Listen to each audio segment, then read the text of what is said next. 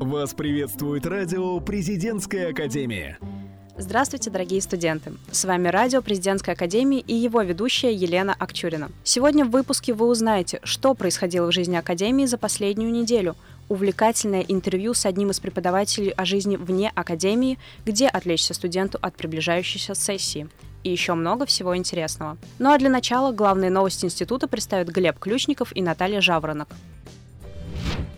Начнем с новостей Московского кампуса. 17 ноября президентскую академию посетил президент Института евразийских исследований, министр иностранных дел Италии Франко Фратини. В рамках визита состоялась лекция для студентов на тему «Европа и Россия. Вызовы 21 века», на которой были затронуты такие вопросы, как развитие арктического региона, борьба с терроризмом и многое другое. По итогам переговоров с ректором Российской Академии Народного Хозяйства и Государственной службы Владимиром Мау были обозначены направления сотрудничества Академии и Института евразийских исследований на разных уровнях. Отдельное внимание было уделено разработке модулей образовательных программ направлений зарубежное регионоведение и регионоведение России. 17 ноября в Южно-Российском институте управления состоялся финал Лиги КВН Президентской академии 2017. Победителем шестого Кубка КВН стал коллектив из Ростова-на-Дону «Парк культуры», который получил звание самой веселой, находчивой, оригинальной и слаженной команды из пяти федеральных округов России. Студенты показали свое мастерство в рамках трех конкурсов – фристайл, триатлон и музыкальное домашнее задание. Директор филиала Олег Лакота и начальник управления молодежной политики Академии Алексей Спирин вручили победителям кубки и сертификаты для участия в Сочинском фестивале. Завершился праздник юмора ярким флешмобом – все участники запустили светодиодные воздушные шарики и попрощались с Лигой КВН до следующего года. 30 ноября в Медиалофте Президентской академии состоится международная конференция «Экономика и революция. Экономисты о событиях революции 1917 года в России». Мероприятие пройдет в рамках осуществления плана основных мероприятий, связанных со столетием революции 1917 года в России. Для записи на мероприятие необходимо заполнить регистрационную форму. Всю подробную информацию можно найти на официальном сайте Академии. Перейдем к новостям Северо-Западного института управления. Наш кампус запускает бесплатный интенсивный образовательный курс «Управление социально-предпринимательскими проектами», предназначенный для начинающих социальных предпринимателей. С 27 ноября по 6 декабря в главном корпусе пройдут разнообразные лекции и встречи с успешными социальными предпринимателями. Все участники, успешно прошедшие курс, получат сертификаты и возможность принять участие в конкурсе грантов института. Всю подробную информацию можно найти в официальной группе Института ВКонтакте. 25 ноября в Доме молодежи «Квадрат» По инициативе студенческого клуба «Полис» пройдет круглый стол на тему 1917 «Наследие революция», посвященный одному из крупнейших политических событий 20 века. В рамках мероприятия участникам предлагают обсудить цели и итоги революции, значение этого события для истории России и наследие, которое оставила революция современным потомкам. Для участия в мероприятии необходимо заполнить регистрационную форму, которую можно найти в группе Северо-Западного института управления ВКонтакте. 16 ноября были объявлены результаты выборов нового президента студенческого совета Северо-Западного института управления – по традиции, они прошли путем тайного голосования студентами института. На пост студенческого президента претендовали два кандидата – Евгения Дерконосова и Петр Малышев. По итогам выборов Евгения Дерконосова набрала наибольшее количество голосов и была избрана президентом студенческого совета института 14 созыва. Ну а теперь новости факультетов. На факультете социальных технологий прошел мастер-класс для студентов направления журналистика и реклама связи с общественностью. Представители ведомственных пресс-служб Мария Добрынина и Светлана Песковская разобрали со студентами примеры освещения в СМИ информации, представляемой представителями силовых структур. Также были рассмотрены вопросы правовой грамотности при написании пресс-релизов и статьи по освещению работы ведомств. На факультете сравнительных политических исследований состоится большой цикл семинаров. На мероприятии 4 декабря будет затронута тема публичной политики в России в контексте глобализации спорта, а 12 февраля – особенности политического образования в Германии. Вход на мероприятие свободный, а предварительная запись не требуется. Подробную информацию о датах всех семинаров можно найти в официальной группе факультетов ВКонтакте. На сегодня это все новости. Слушайте радио Президентской Академии, чтобы быть в курсе самых ярких событий студенческой жизни. Как оставаться энергичным, креативным, выяснит Юлия Овчинникова в нашей постоянной рубрике «5 минут». Здравствуй, дорогой слушатель Президентской Академии. Ты настроился на правильную волну. Мы продолжаем раскрывать преподавателей и работников Северо-Западного института управления с новой, незнакомой до этой минуты стороны. Как создается имидж вуза, где черпать силы и как это быть участником забега в Исландии, поделится начальник управления маркетинга и внешних коммуникаций Павел Геннадьевич Бычков в рубрике «5 минут». Добрый день, мы признательны, что вы нашли время для нашей беседы. Добрый день, Юля. Мне тоже очень приятно быть здесь. Вспомним немного о прошлом. В памяти многих студентов вы остаетесь прежде всего преподавателем. Сейчас же вы занимаете руководящую должность все здесь же, в стенах родной академии, но уже в абсолютно другой сфере. Как вы к этому пришли и в чем специфика новой должности? Ну, скажем так, я никогда не был в полной мере преподавателем. Работая на факультете в должности заместителя декана и преподавателя, я реализовывал ряд проектов, например, создал сайт факультета, был у истоков газеты «Просто» и множество других проектов, связанных с имиджем и презентацией факультета, которые привели к тому, что наборы на направление подготовки выросли многократно и превысили даже наборы на аналогичные направления в государственном университете. И когда мне предложили возможность заниматься тем же самым на уровне всего института, я, конечно, согласился заниматься этим и, собственно, чем я сейчас и занимаюсь. Для этого у меня есть отдельный центр, это, собственно, медиа-центр, который занимается созданием медиа-продуктов э, нашего института. Большинство из них занимаются коммуникационной деятельностью, то есть взаимодействием. Это живое общение с нашими потенциальными абитуриентами, с родителями, с партнерами. Это взаимодействие опосредованное через интернет, например, это email рассылки, это публикация материалов э, в социальных сетях, на сайте института и взаимодействие со СМИ. Все это непосредственно работа, связанная с активной коммуникацией, поэтому я продолжаю этим заниматься, несмотря на то, что я начальник управления, в котором работает 15 человек, и э, я продолжаю выходить точно так же на презентации на единых днях открытых дверей. Я работаю, вот у нас буквально на этих выходных прошла Санкт-Петербургский образовательный форум, на котором мы принимали участие. У нас был шикарный классный стенд, на котором я работал вместе со всеми.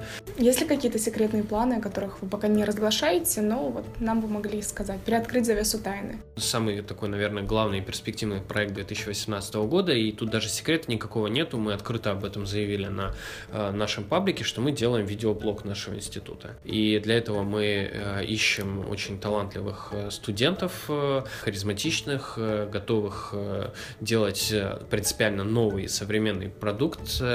Это не будет скучные видео, это не будет в журналистика в таком виде, в котором она сегодня есть в нашем институте. Это будет именно влоги, то есть это будет э, что-то такое яркое, при этом это будет информативно и интересно. И первое, что вот мы готовим, обзоры на направления, и первый у нас пойдет обзор на ГИМУ, собственно, этим мы сейчас и занимаемся, готовим его. Должно быть очень интересно, весело, и я надеюсь, что это кардинально изменит э, э, подход к представлению визуальной информации для, э, и для студентов, и для абитуриентов, потому что сегодня это э, та форма, которая максимально востребована, и мы хотим ее использовать.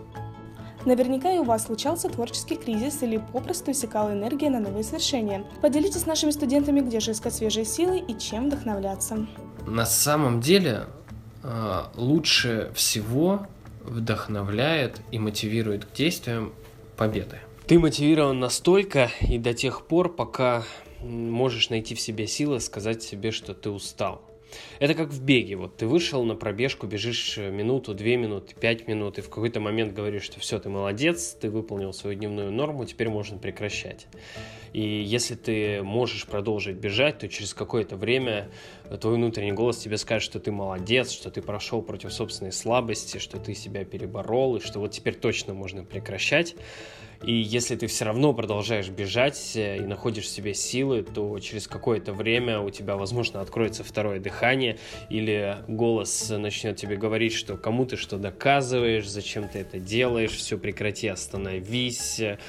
И если ты продолжаешь бежать, и несмотря ни на что, то оказывается, что ты можешь бежать бесконечно долго. И весь смысл в том, что до тех пор, пока у тебя есть силы сказать себе, что ты не можешь и что ты устал, то это значит, что на самом деле ты не устал. И все ты можешь. Можешь продолжать бежать и можешь быть мотивирован для достижения самых сложных целей и самых сложных высот. По поводу вашего, так сказать, здорового увлечения, когда ну вы пришли в бег и каких результатов уже удалось достичь? В бег я пришел в начале этого года. Я загорелся идеей пройти триатлон, и я решил начать с того, чтобы научиться бегать и пройти первое такое испытание, это пробежать полумарафон. Это 21 километр и 100 метров. Первый свой полумарафон я пробежал в августе этого года в Рейкьявике. Это было прекрасное, умопомрачительное, можно так сказать, событие, которое я, наверное, запомню на всю жизнь. Это целый город, который собрался э, для того, чтобы поприветствовать тебя, чтобы подбодрить тебя, чтобы ты, пробегая мимо, э, хлопнул им по ладошке своей ладошкой. Вот, и э, это было очень здорово. Я прошел это испытание. Буквально недавно, накануне своего 30-летия, я пробежал еще 30 километров. И у меня следующая моя идея фикс — это пробежать марафон. Я надеюсь, что это случится в следующем году в Нью-Йорке. Знаменитый нью-йоркский марафон, 42 километра и 200 метров. Э, вот я этого жду, я к этому готовлюсь. Спасибо, Павел Геннадьевич. Это было весьма познавательно и необычно. А мы желаем не поддаваться осенней апатии и начать следующую неделю неделю с новыми силами. Стыдно ли обращаться за психологической помощью к профессионалам? Ответ на этот вопрос найдет Анастасия Балан в рубрике «Жизнь общежития». 22 ноября в России отмечается День психолога. И пусть в нашей стране у людей, которые сильны не только телом, но и духом, не принято с каждой проблемой бежать к доктору, врачеватели душ все-таки необходимы. Так почему многие считают, что за помощью к специалисту обращаться постыдно? Найти ответ на этот вопрос мы попытались вместе с Ларисой Леонидовной Гуляевой, психологом отдела воспитательной работы Управления студенческими общежитиями. А как часто к вам обращаются студенты именно за психологической помощью? Вы знаете, вот как-то первое время, когда я появилась, очень много было обращений, но половина, даже больше из них, это были чисто любопытства. Появился новый человек, любопытно с ним вообще поговорить, что это такое. Потом такие студенты, они со временем отсеялись, перестали ходить. Вот. Ну, в основном-то, конечно, у кого депрессия, они не всегда приходят сами. Вот второй год я здесь работаю, две девочки у меня были, только которые сами пришли ко мне именно в момент тяжелой депрессии, потому что сами не могли справиться, два случая. Остальное как-то пытаюсь или сама увидеть, выявить, так это оказать помощь, а зайдите слово за слово, и потом вот уже помощь оказывается непосредственно, давай поговорим, и потом. А чтобы самим прийти, вот э, сложно. А с какими проблемами приходят чаще всего? Сами приходят, это вот я говорила, у меня было очень э, сложных два случая, это депрессия именно по осени, вот этот ноябрь, почему-то месяц, видимо, тоже играет свою роль. Вот. И приходят э, и ребята, и девочки, в основном первый курс, когда сложности в коллективе не могут найти общий язык не только на кафедре, но и здесь в общежитии. Вот, э, начинают метаться, уехать ли домой, все тяжело, все не нравится. А пойду поговорю чтобы определиться, уезжать домой или, не, или оставаться, да, что вот такие случаи часто бывают, приходят. Потом, значит, э, ну, в основном, конечно, межличностный конфликт по разным причинам, по бытовым, э, не умеют себя вести сами, да, вот не замечая за собой э, всю вину, вот это, как я говорю, локус экстернального контроля, когда виноваты все, звезды не так сошлись, э, виноват тот, другой, но только себя не видят, да, вот в этом плане, когда начинаешь, давай посмотрим, а как ты выглядишь со стороны, и начинается вот, ну, понимание, приходит понимание, уже там проще. Межличностные в основном в общежитии в комнатах. Вот. У девочек больше, чем у мальчиков. Дело. А как вы думаете, влияет ли возраст пациента на его готовность сотрудничать? Там молодежь более лояльно относится к подобной помощи или же нет? Все дело в том, что от 16 до 18, как говорится, да, это более такой вот юный возраст, они по-другому настроены в силу своих физиологических особенностей. Им нужно больше э, активное какое-то проведение досуга, им нужна э, дискотека, шум, да, вот эти вот творческие вечера. Студенты постарше, начиная там от 23 где-то и выше, и больше, они уже настроены на другое, им хочется больше узнать, и досуг у них, они требуют от досуга совсем другого. Поэтому вот это тоже, кстати, конфликты. Конфликты идут на почве, одни хотят отдохнуть здесь или вот э, послушать какие-то лекции у нас проводились в прошлом году, да, что-то новое узнать, а другим нужно повеселиться. Отсюда тоже идет нестыковочка. Если они попадают в одну комнату, да, они требуют э, различного досуга проведения, и потом вот идет непонимание. Я считаю, что в этих моментах нужно, конечно, расселять. Люди стесняются вообще осознания того, что они не способны справиться со своей проблемой?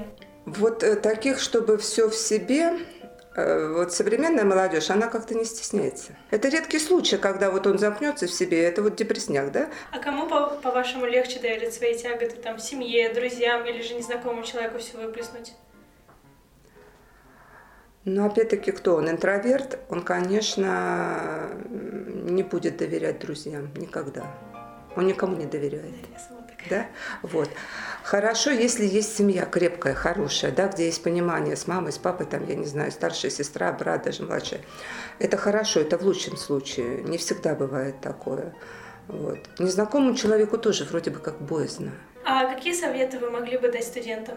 Вообще, вот я всегда говорю, ребята, помните, что слово, потому что общение это главное, что здесь, да, у нас вот все конфликты, все же, все слово, вот это проводник мысли как мы думаем, как мы говорим, мы так и живем.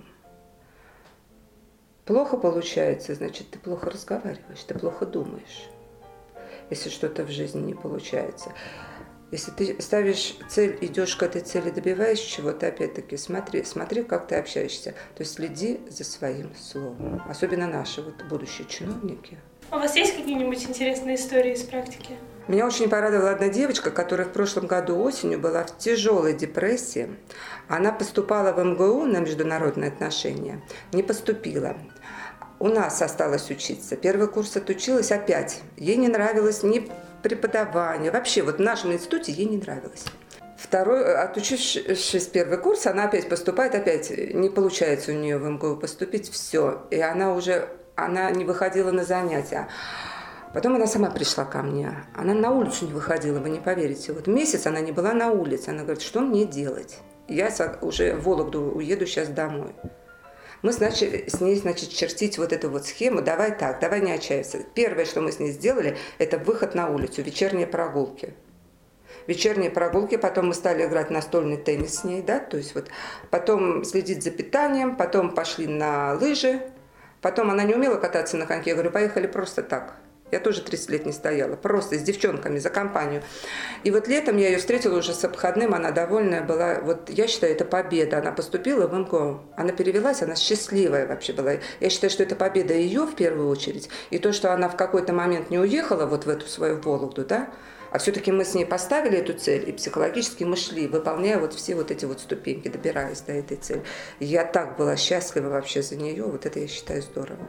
Ладно, спасибо вам большое, что согласились ответить на мои вопросы. Надеюсь, что наша с вами работа поможет студентам как-то принять решение и пойти за помощью профессионалу, а не держать все в себе.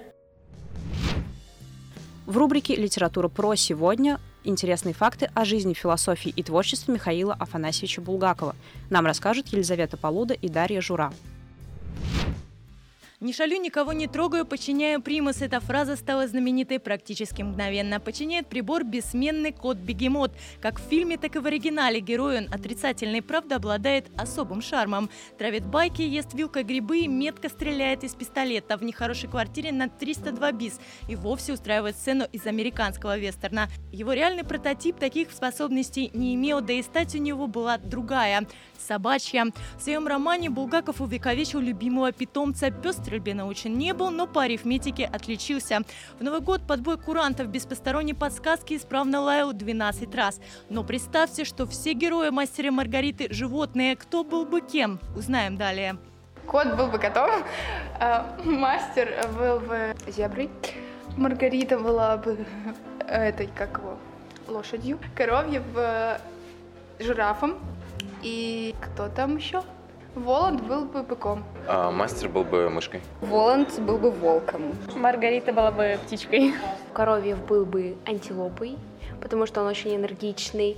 А Воланд был бы вороном или летучей мышью. Маргарита была бы, я не знаю, э, лисой или... Да, наверное, была бы лисой, потому что она очень смекалистая, очень хитрая. А, а, а мастер был бы бобер. Но несмотря на любовь к животным, ветеринаром писатель не был. С детства мечтал только людей лечить. В итоге стал земским врачом в деревне. Боевое крещение получил сразу. В первый же день работы автор принимал роды. Вместо Гугла выручил медицинский учебник. Инструкцию пришлось читать на ходу и буквально под прицелом. Испуганный муж роженицы угрожал ему расправой. А какие истории происходят с врачами сегодня? Медикам надо дарить конфеты или сладкое. Это почему-то есть такая традиция. Мы как-то попали на практику в одну поликлинику и нас отправили к врачу на прием. Пациенты заходят, ой, спасибо, доктор, шоколадка, ой, спасибо, доктор, коробка конфет. И где-то на пятом таком пациенте, когда он вышел, доктор, милая женщина, можно сказать, сплюнула под стол, говорит, и вам спасибо, вы же не знаете, что у меня аллергия на сладкое. Ну и в итоге я вышел с практики победителем. У меня в руках были все принесенные сладости за сегодня. У некоторых врачей бывает аллергия на сладкое. Помните это, когда вы им делаете подарки? Ну и также нельзя не сказать, что если не так, если ты идешь, например, на день рождения к медику, то принести с собой коробку конфет это не просто плохой тон, это оскорбление. Он возьмет твою подаренную коробку конфет, откроет секретарь, подвинет руками 503 коробки, которые там уже стоят, скажет спасибо. Главное, что это от чистого сердца, да, конечно, закроет секретарь, больше туда никогда не заглянет. От работы Булгаков отдыхал в театре, каждый культурный выход был как целое событие. Билеты со всех спектаклей и концертов сохранял в своей коллекции. Хотя из массы постановок выделял Фауст и его смотрел несколько раз. Из всех героев предпочитал самого ученого, хотя, казалось бы, он ведь продал душу. Кстати, а чем бы вас смог соблазнить искуситель? Ой, ну если он бы был симпатичным, он бы и так соблазнил. А так э, продать душу э, за всемирную власть, тогда бы все подчинялось мне. Это было бы гениально. У меня был бы зачет по всем предметам, и сессию я бы закрыла очень быстро. Но я бы не училась. А, я бы отдала душу дьявола за то, чтобы когда я просыпалась, я сразу проходила 5 минут, и я сразу была в институте, а не ехала 3 часа до него, чтобы не вставать в 5.30 утра. Вот. Как настоящий студент я бы продала за еду и за спать, потому что это самое, наверное, главное сейчас в моей жизни. За печеньки. Пара к 12. Да, да, за обед столовки. Наравне с билетами собирал писатели вырезки из газет. Для этого даже завел альбом. На его страницах только рецензии. Все о произведениях Булгакова. Правда, хвалебных отзывов насчитывалось немного, а всего три. Против 298 негативных. В наше время это назвали бы дизлайк. Если подумать, за что Булгакова могли не любить современники? Потому что наркоманов никто не любит. Нужно было держать себя в руках, контролировать. Я, конечно, понимаю, что творчество, оно творчество. Но Морфий делал свое дело. Завидовали.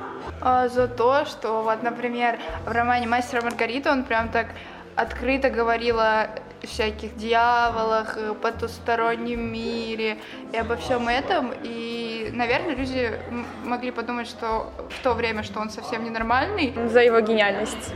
А еще людям было очень завидно, что это он придумал Воланда, а не они, и что у него в романе Маргарита и такой классный кот, а не у них. Но критиковали писатели не только за кота, раздоры были и на литературной почве.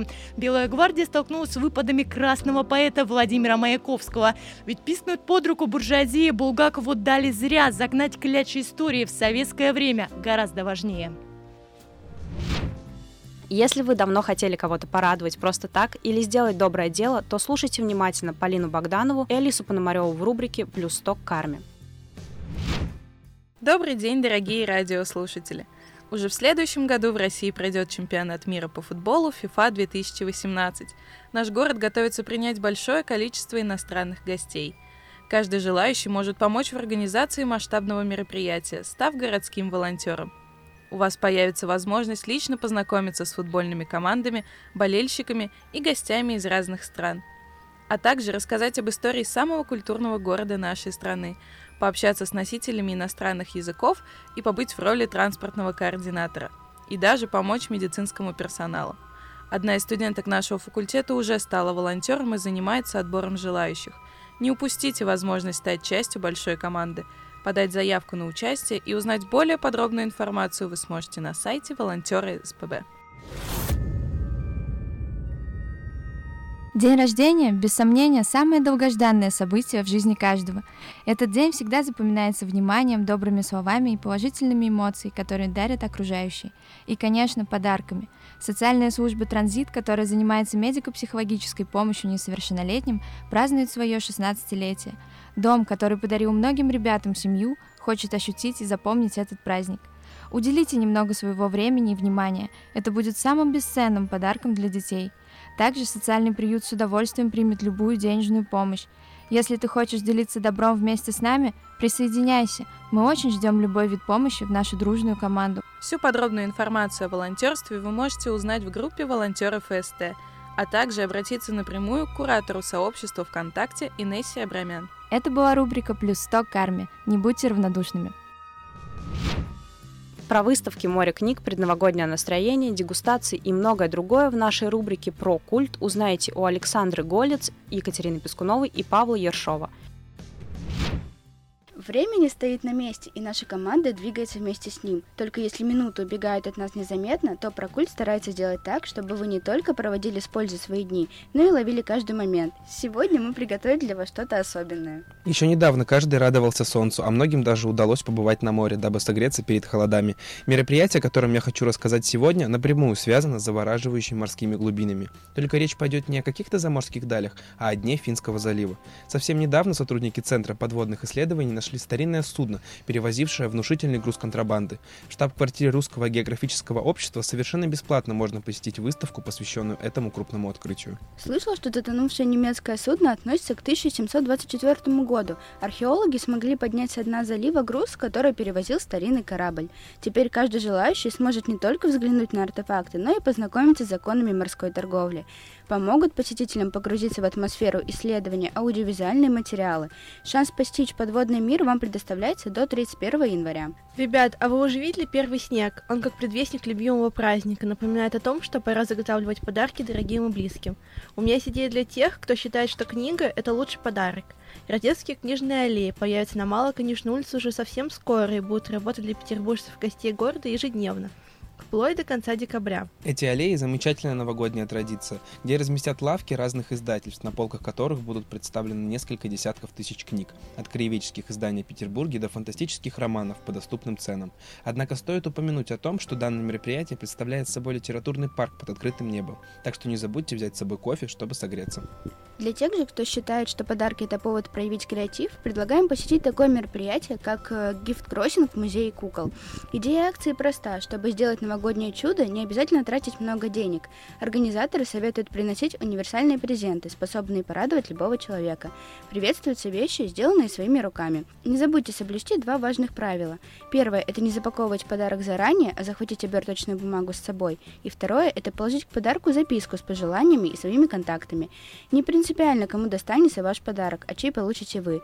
Важно, что один незнакомый человек порадует другого под Новый год. Думаю, после него вы точно зарядитесь предновогодним настроением. Стать участником такого торжества вы сможете с 1 декабря до 31 января уже нового 2018 года. Предлагаю оставить на время новогоднюю тему, хочу посоветовать интересные мероприятия для тех, кто любит покушать. В особенности ценителям сыра оно точно понравится. С тех пор, как данное лакомство вошло в список санкционных продуктов, интерес получить его только подогрелся. В начале декабря узнаем, где в Петербурге окрестностях делают всеми любимые деликатесы, не хуже заграничных. Девочки, а вы знали, что на производствах, где делают пармезан, работают люди с музыкальным образованием и слухом? Для них есть отдельная миссия. Каждый раз они берут огромную головку созревающего сыра и стучат по ней серебряным молоточком. Чем звук звонче, тем сыр скорее будет готов. Да, именно с подобными сюрпризами и секретами сыроварения будут знакомить петербуржцев на фестивале ярмарки сырной истории. 3 декабря в клубе «Пионер» соберутся ленинградские фермеры и сыровары, чтобы презентовать свой продукт и, конечно же, порадовать гостей дегустацией. Кроме сыров найдутся также десерты, выпечка, масло, варенье и мед. За чашечкой согревающего напитка или с бокалом вина можно насладиться и узнать тонкости сочетания сыра с другими продуктами. В программе заявлено как классический дуэт, а так и самые неожиданные миксы. На этом еженедельная подборка мероприятий от команды ProCult подходит к концу. Как всегда, делимся хорошим настроением и поводами лишний раз прогуляться по городу. Берите свои студенческие и идите вместе с нами навстречу всему культурному, интересному и вкусному. Это были все интересные новости этой недели. Если хотите оставаться в курсе событий, подписывайтесь на наш паблик «Радио Президентской Академии», а также следите за новостями Северо-Западного института управления из других источников, цветного телевидения и газеты «Просто». До встречи через неделю. Вы слушаете радио «Президентская академия». Нас слушают те, кого будет слушать страна.